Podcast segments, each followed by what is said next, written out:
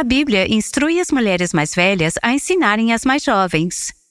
Nessie de Moss Wogemuth diz que não exclui necessariamente as atividades em seus anos mais avançados. Estou dizendo que, à medida que você envelhece, é melhor ter uma missão maior do que viajar pelo país e ter hobbies. Deus colocou algo em você que precisa ser transmitido para a geração mais jovem. Este é o Aviva Nossos Corações, com Nancy DeMoss Wogemuth, autora de Mulheres Atraentes Adornadas por Cristo, na voz de Renata Santos. Você quer que sua vida faça diferença? Todas nós queremos. Mesmo com mil distrações tentando impedir que deixe um legado duradouro, você ainda pode viver de forma significativa hoje. Vamos nos concentrar no que realmente importa ao finalizarmos a série Adornadas.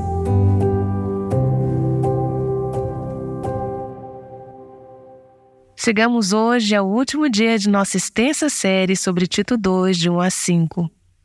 Quando começamos, eu não tinha ideia de que seria tão longa. Estou olhando minhas anotações, estou na página 139, parece um livro. Foi um estudo rico para mim e sei que para todas nós, conforme mergulhamos na palavra de Deus, para descobrir seu plano para nós como mulheres. Hoje quero dar uma visão geral, um resumo desta série, juntar todas as peças, amarrar as pontas soltas e refletir nos pontos que passamos ao longo deste estudo. Vimos que o objetivo de Paulo, apresentado no livro de Tito, é tornar o evangelho crível em uma cultura pagã e corrupta. O que poderia ser mais relevante para nós hoje? Estamos inseridas no mesmo tipo de cultura em que Tito viveu. Como tornamos o Evangelho crível? O chamado no livro de Tito é um chamado missionário para todas as fases de nossas vidas. É um chamado para viver uma vida não para nós mesmas, mas para os outros. É um chamado para vivermos nossas vidas para o reino de Deus e para a glória de Deus, para a disseminação do Evangelho. Paulo lembra a Tito que, em qualquer fase da vida em que você esteja, seja homem ou mulher, jovem, idoso, escravo, livre, Qualquer que seja a sua situação, sua vida tem importância. Como filha de Deus, sua vida realmente pode fazer diferença para o reino de Deus e para a disseminação de seu evangelho.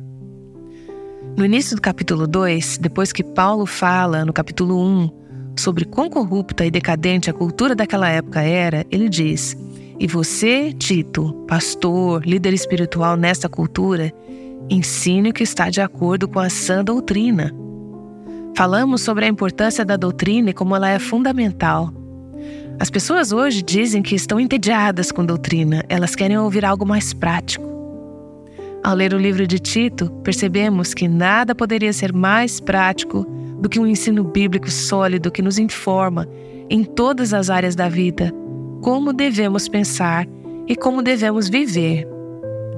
Vemos no capítulo 2 de Tito que a doutrina tem aplicação específica e prática para homens, mulheres, para cada um de nós em todas as fases, situações e posições da vida. Nas últimas semanas, focamos no que Paulo tem a dizer para nós, mulheres. Ele começa com as mulheres mais velhas. Aqui você pode decidir, e talvez já tenha decidido nas últimas semanas, se você se enquadra nessa categoria ou não. Todas nós somos mulheres mais velhas para alguém. Estou numa fase da vida em que estou percebendo que tenho um mandato de mulher mais velha em minha vida. Tenho uma responsabilidade em relação às mulheres mais jovens no corpo de Cristo. Paulo fala com as mulheres mais velhas sobre, em primeiro lugar, quem é a nação, como devem ser suas vidas. No versículo 3, ele diz que devem ter um comportamento reverente, não devem ser difamadoras, não devem ser escravas do vinho em excesso. O que ele está dizendo é que a vida das mulheres mais velhas devem servir de exemplo para o restante do corpo de Cristo e especialmente para as mulheres mais jovens, mostrando que está de acordo com a sã doutrina em nosso espírito, nossas atitudes, nossas palavras, nossos hábitos, nosso comportamento. Devemos ser exemplo do que uma cristã verdadeira deve ser à medida que envelhecemos. Ele também fala sobre o que fazemos, qual é a nossa missão e nosso ministério na vida? Vimos nos versículos 3 e 4 que as mulheres mais velhas devem ensinar o que é bom e assim treinar as mais jovens.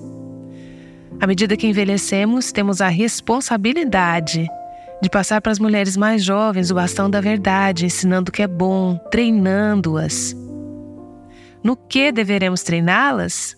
Devemos treiná-las na sã doutrina, como pensar de forma sólida e como viver vidas piedosas que estejam de acordo com a sã doutrina. Ao estudarmos essa passagem, vimos que o discipulado não acontece principalmente em uma sala de aula ou a partir de um púlpito. O púlpito é importante, a sala de aula é valiosa, mas o discipulado acontece no dia a dia. Mulher mais velha vivendo a vida com a mulher mais jovem. Ele acontece no contexto da comunidade. Quando mulheres nos escrevem e desabafam sobre problemas importantes que estão passando em suas vidas, às vezes elas nos contam coisas que você não acreditaria que estão contando para uma pessoa totalmente desconhecida. Adoramos receber seus e-mails, adoramos orar por elas, mas não podemos fazer muita coisa de longe sem conhecê-las, sem caminhar com elas ao longo da vida. É por isso que as incentivamos a frequentar uma igreja que prega a palavra e a se envolver em relacionamentos com pessoas comprometidas com o discipulado que realmente as conheçam e conheçam ao Senhor e a palavra de Deus, e que possam ajudá-las a aplicar a palavra de Deus em suas vidas. Tem uma mulher aqui hoje que veio até mim recentemente e compartilhou alguns problemas bem difíceis que está enfrentando em sua vida. Eu fiz o que pude para encorajá-la, orar com ela, mas o próximo passo foi tentar conectá-la com uma mulher que mora na mesma região que ela, alguém que pudesse se encontrar com ela pessoalmente para dar apoio. Essa mulher estará lá quando eu não puder estar, para oferecer a ela palavras de sabedoria e conselhos de Deus sobre essa situação difícil. Um dia, não faz muito tempo, jantei com três mulheres que se encaixavam na categoria de mulheres mais velhas. Não velhas, mas mais velhas. Enquanto conversávamos, refletíamos eu estava fazendo perguntas sobre o início do casamento delas. Quais foram as maiores surpresas que enfrentaram? Quais foram os maiores desafios que tiveram no casamento? Tivemos um momento bem especial. Elas se abriram e compartilharam de maneira muito honesta, muito transparente, sobre os problemas que enfrentaram quando eram jovens esposas. As três já estavam casadas há mais de 20 anos Conversamos sobre o que Deus as havia ensinado ao lidar com questões, sobre como responder aos maridos em áreas específicas.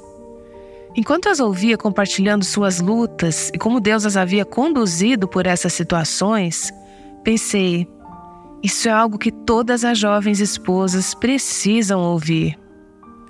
Mas tem coisas que não seriam apropriadas para eu compartilhar no ar ou em um ambiente público. Elas falaram abertamente sobre questões sexuais, por exemplo. E eu pensei, as jovens esposas precisam saber dessas coisas. Como elas aprendem? Mulheres mais velhas se sentando com mulheres mais jovens e compartilhando assuntos reais, de coração aberto, dizendo: Isso é o que Deus me ensinou. Como colocamos isso em prática? Segue uma dica aqui para as mulheres mais velhas e você decide se se encaixa na descrição de mulher mais velha. Mulheres mais velhas, vocês precisam ser intencionais, proativas em relação a se envolverem com as mulheres mais jovens sobre assuntos espirituais.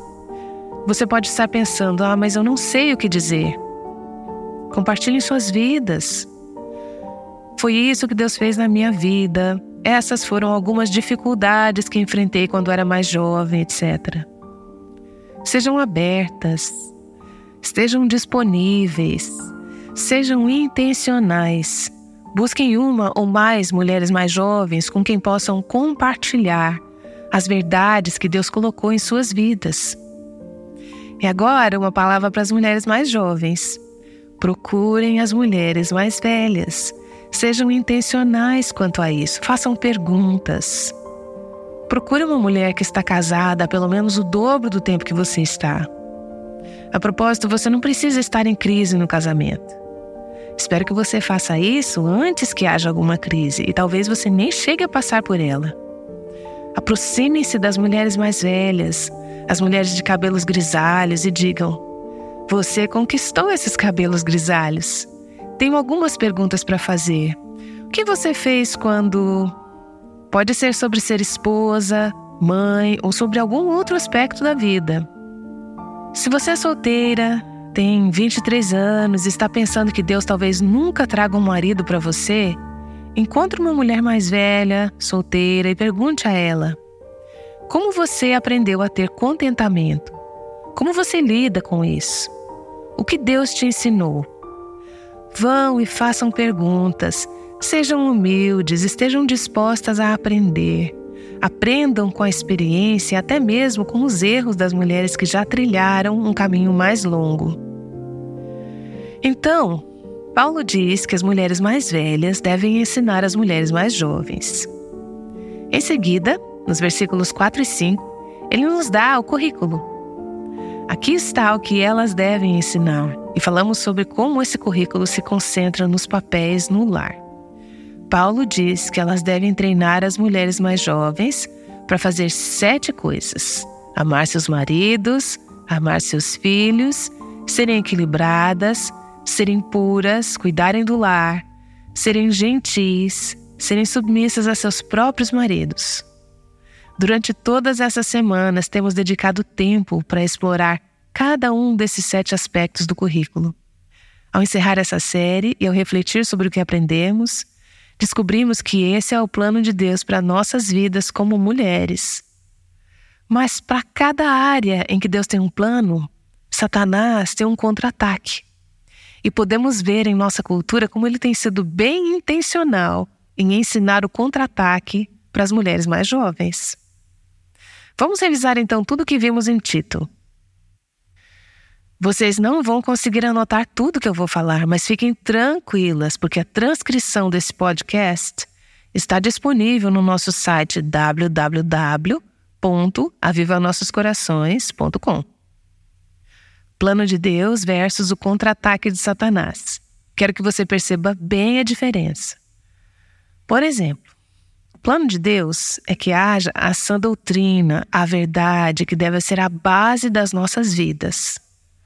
Qual é o contra-ataque de Satanás? Engano, ensino falso. Ele minimiza a importância da doutrina sólida. O plano de Deus é que os crentes mais velhos, homens e mulheres, devem modelar a piedade, devem ser espiritualmente maduros e devem ser intencionais em passar o bastão e investir na próxima geração. Eles devem estar ativamente envolvidos no discipulado e na mentoria. Isso é o que Deus os chama a fazer quando chegam à fase mais avançada da vida. O contra-ataque de Satanás para as pessoas mais velhas é que elas se aposentem, busquem seus próprios prazeres, vivam suas próprias vidas. Já fiz a minha parte, posso relaxar e levar minha vida numa boa agora. Então vou passar a minha vida viajando, me dedicando aos meus hobbies, no sossego. Não estou dizendo que é errado viajar ou ter hobbies, mas estou dizendo que, à medida que você envelhece, é melhor ter uma missão que seja maior do que viajar e ter hobbies. Deus te deu algo que precisa ser transmitido para a geração mais jovem. O plano de Deus é que as mulheres mais velhas tenham um comportamento reverente. O contra-ataque de Satanás é fazer com que as mulheres sejam grosseiras e vulgares em sua fala e em seu comportamento. O plano de Deus é que as mulheres mais velhas não sejam caluniadoras, que falem a verdade e falem palavras que edificam.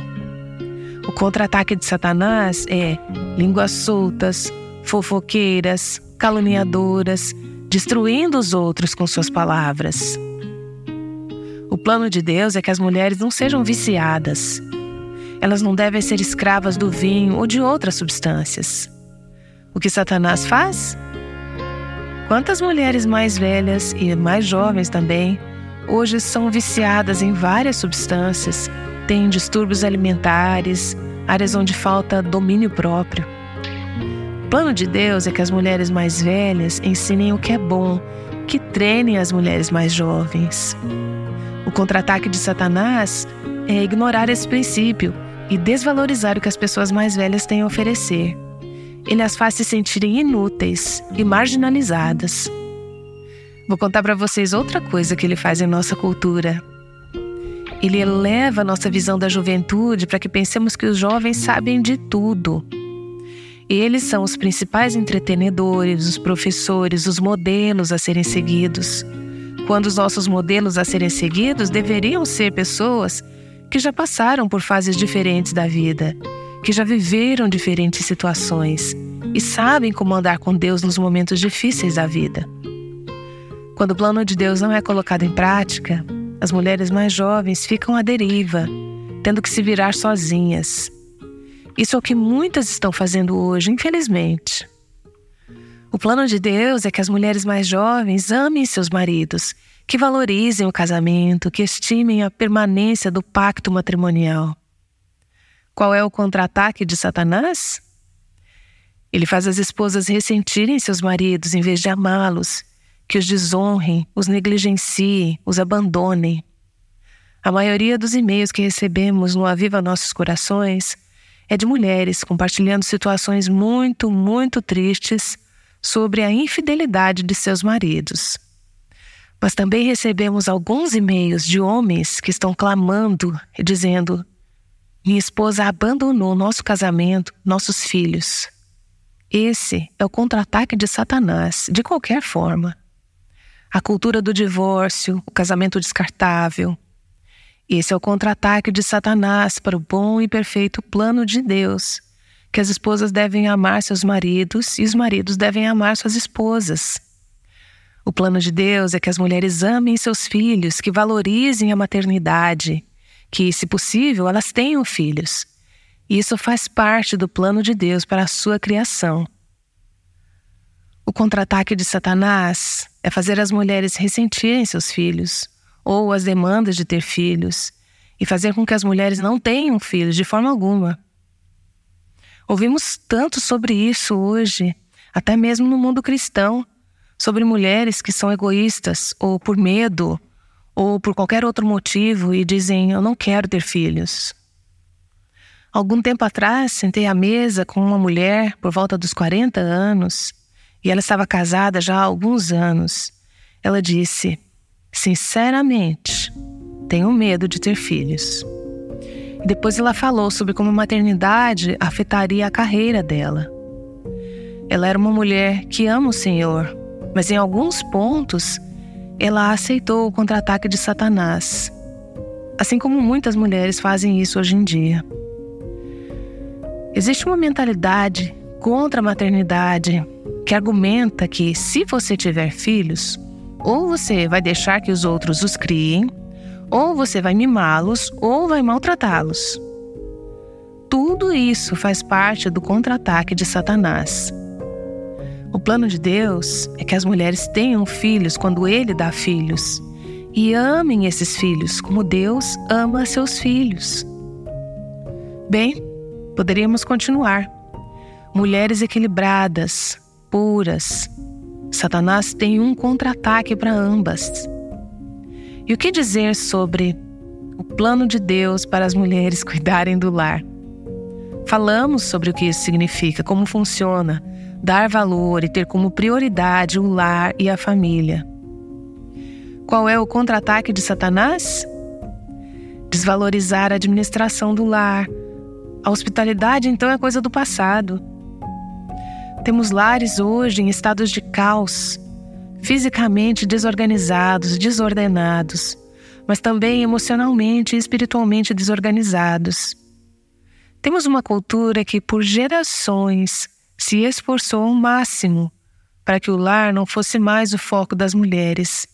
E elevamos o trabalho fora de casa muito acima do trabalho em casa. Uma mulher que escolhe ser esposa, mãe e dona de casa quase tem que se envergonhar de dizer que essa foi a sua escolha.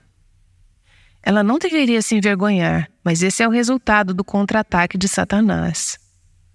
As mulheres estão sendo convencidas de que a família não tem como sobreviver financeiramente se focarem seus esforços apenas em seus lares. Se você perdeu algum episódio anterior desta série, acesse o nosso site para ter o contexto completo. E observe bem que ao longo desta série eu não disse que é errado para as mulheres terem um emprego fora de casa. E você não me ouvirá dizer isso. Mas o que você ouvirá de mim é o que a palavra de Deus diz que a mulher, que é esposa e mãe, o foco de suas energias, tempo e esforço deve estar em construir um lar que agrade ao Senhor. As mulheres devem ser gentis e altruístas. O contra-ataque de Satanás é o egoísmo, cada um por si. O plano de Deus? Mulheres submissas a seus próprios maridos. O contra-ataque de Satanás? mulheres resistentes a seus maridos, controladoras, competitivas, rebeldes, etc. Você percebe a diferença aqui? Agora a pergunta é: você está cumprindo o plano de Deus ou comprou o contra-ataque de Satanás? O resultado demonstrará qual plano você adotou.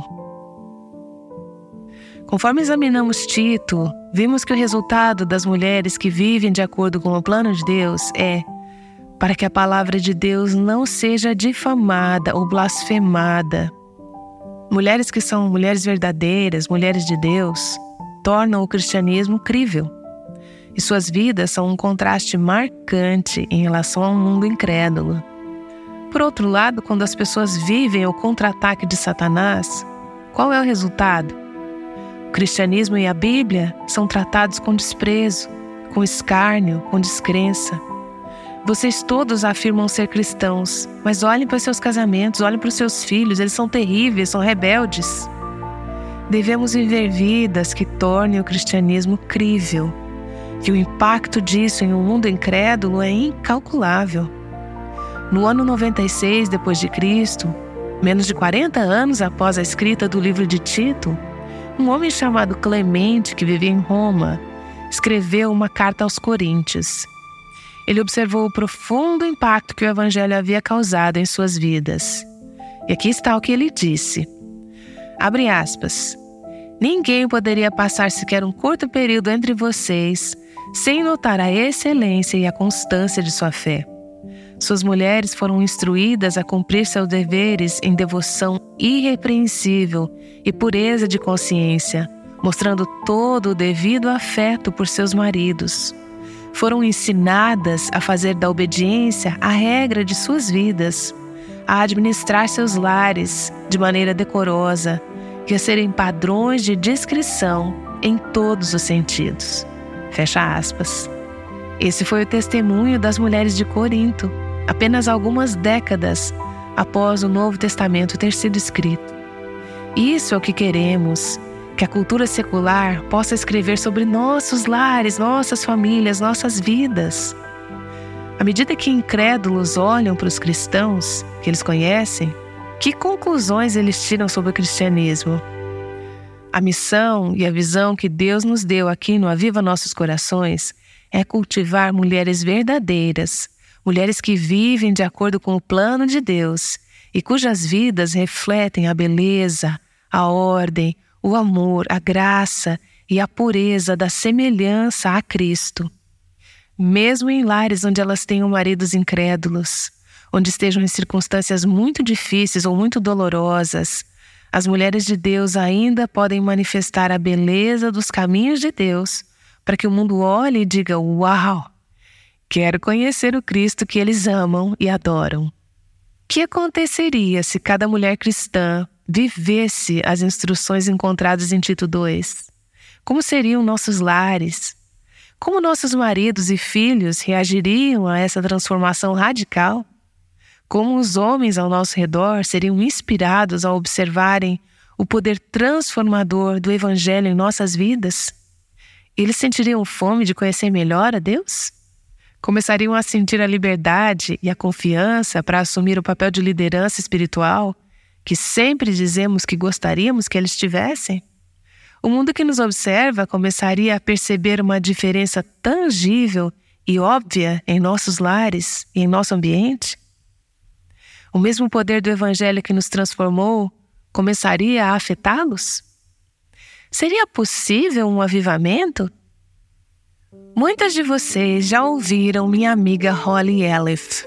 Ela esteve conosco aqui no Aviva Nossos Corações muitas vezes ao longo dos anos. Holly é esposa e mãe, e ela recebeu uma carta super preciosa recentemente de uma ouvinte. Foi enviada diretamente para Holly, mas ela compartilhou comigo e eu quero compartilhar uma parte dessa carta com você, porque ela ilustra tão bem o poder de uma mulher verdadeira e o poder de viver uma vida de acordo com o plano de Deus. A carta diz assim: abre aspas. Querida senhora Elif, eu simplesmente tive que parar para escrever uma carta para dizer o quanto você influenciou minha vida para a piedade através de seus conselhos no Aviva Nossos Corações. Eu recentemente aprendi sobre a sã doutrina e tenho me esforçado para viver uma vida piedosa no dia a dia. Quando Nancy a convidou pela primeira vez para fazer comentários, minha alma estava tão faminta por ajuda que os seus comentários calmos e experientes me tiraram de um lugar profundo e escuro. O que me ajudou foi a sensação de que seu conhecimento não era apenas teórico. Parecia palavras de alguém que aprendeu isso nas trincheiras, casando, criando uma família, cozinhando refeição após refeição, criando cada criança e glorificando o Senhor em tudo. Você não pode imaginar o quanto foi importante para mim ter um exemplo piedoso e um modelo a seguir. Fecha aspas. Mulheres, mulheres mais jovens estão famintas por isso. Mulheres mais velhas que nunca tiveram isso estão famintas por isso. E ela continua: Holly, sua amizade e conselho realmente ajudaram a estabelecer uma estrutura piedosa em meu pensamento. Veja, isso nasceu de um senso de amizade, uma conexão. Ela continua, abre aspas. Obrigada por dar palavras calorosas de conselho, por se manter firme nos comandos do Senhor para nós em vez de ceder. Você não sabe que tipo de impacto isso teve em uma vida e alma tão prejudicadas e marcadas pelo pecado e sem nenhuma mulher piedosa para recorrer em busca de ajuda. Obrigada por ajudar a tirar uma irmã desesperada do lodo e da lama do pecado. Tenho certeza de que quando você estava trocando fraldas, os filhos de Holly já passaram dessa fase, tá, gente? Ouvindo a mesma história pela milésima vez, você não tinha como saber que essas eram as coisas que tornariam seus conselhos tão ponderados e verdadeiros para mim, uma mulher solteira. Entre parênteses aqui, esta é uma mulher solteira, dizendo que isso é o que impactou a sua vida, ouvir a verdade de uma mulher que viveu isso no contexto do casamento e da família. Ela continua: Quando você fala é a partir do ponto de vista de alguém que viveu experiências próprias, que criou uma família e que teve que viver as Escrituras na prática. A palavra do Senhor a moldou de tal forma que essa vida quebrada está irradiando riquezas como um vinho precioso. Por favor, diga às mulheres mais velhas que a coisa mais valiosa que podem fazer é desenvolver a retidão, não a carreira ou a casa bonita. É só uma vida de retidão que pode ajudar a resgatar vidas quebradas. Eu nunca pensei que viria a valorizar os caminhos de Deus acima dos caminhos do mundo, ou realmente ver como a santidade é linda, mas eu vi e agradeço por fazer parte de como o Senhor se revela e revela a sua bondade e a beleza de viver uma vida piedosa para mim. Fecha aspas. Não é uma carta linda? Holly ficou tão emocionada. Eu também fiquei emocionada ao ouvir tudo isso, porque é um desafio para todas nós. Senhor, é possível que a minha vida reflita para aqueles ao meu redor, mulheres mais jovens, outras mulheres, minha família, outros no corpo de Cristo e até mesmo para um mundo perdido que reflita a beleza da santidade, a beleza de Cristo e a beleza de viver uma vida piedosa? A resposta é sim.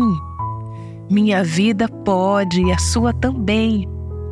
Isso é o que todo esse trecho em Tito 2 tem falado. Ensine coisas de acordo com a sã doutrina. Ensine as mulheres mais velhas a viver vidas puras e piedosas. E então, ensine as mulheres mais jovens como viver vidas que reflitam a beleza, a bondade e a grandeza dos caminhos de Deus. Isso é o que significa ser uma mulher verdadeira.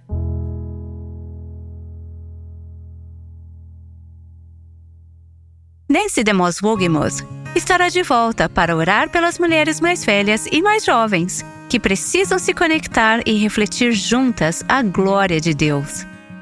Esta mensagem encerra a parte de ensinamento de nossa série atual Adornadas Vivendo Tito 2 de 1 a 5. Nos próximos dias, ouviremos outras convidadas que compartilharão como vivem essa passagem de Tito 2 em suas vidas. Esperamos por você amanhã aqui no Aviva Nossos Corações. Agora vamos orar com Nancy. Senhor, como eu te agradeço por mulheres verdadeiras que o Senhor tenha usado em minha vida, por amigas queridas como a Holly e outras que refletem teus caminhos para mim e tornaram o cristianismo desejável, mostrando-me que esta vida realmente pode ser vivida pela fé e pela tua graça. Senhor, quero ser esse tipo de mulher, uma mulher verdadeira, cuja vida desperte fome e sede em outras mulheres para seguir a Cristo e se tornarem verdadeiras mulheres também. Perdoa-nos pelos momentos em nossas vidas onde aceitamos o contra-ataque de Satanás e dá-nos a coragem, a fé e a humildade para viver vidas de acordo com o seu plano e nos arrependermos quando falhamos em fazê-lo. Ó Deus, oro para que esse trecho em Tito, que examinamos ao longo destas semanas, penetre profundamente em nossos corações, no tecido de nossas vidas, não apenas durante uma série de podcasts, mas por toda a vida, para que o Senhor possa ser glorificado, que o seu reino e o Evangelho de Cristo possam avançar. Nós oramos em nome de Jesus. Amém.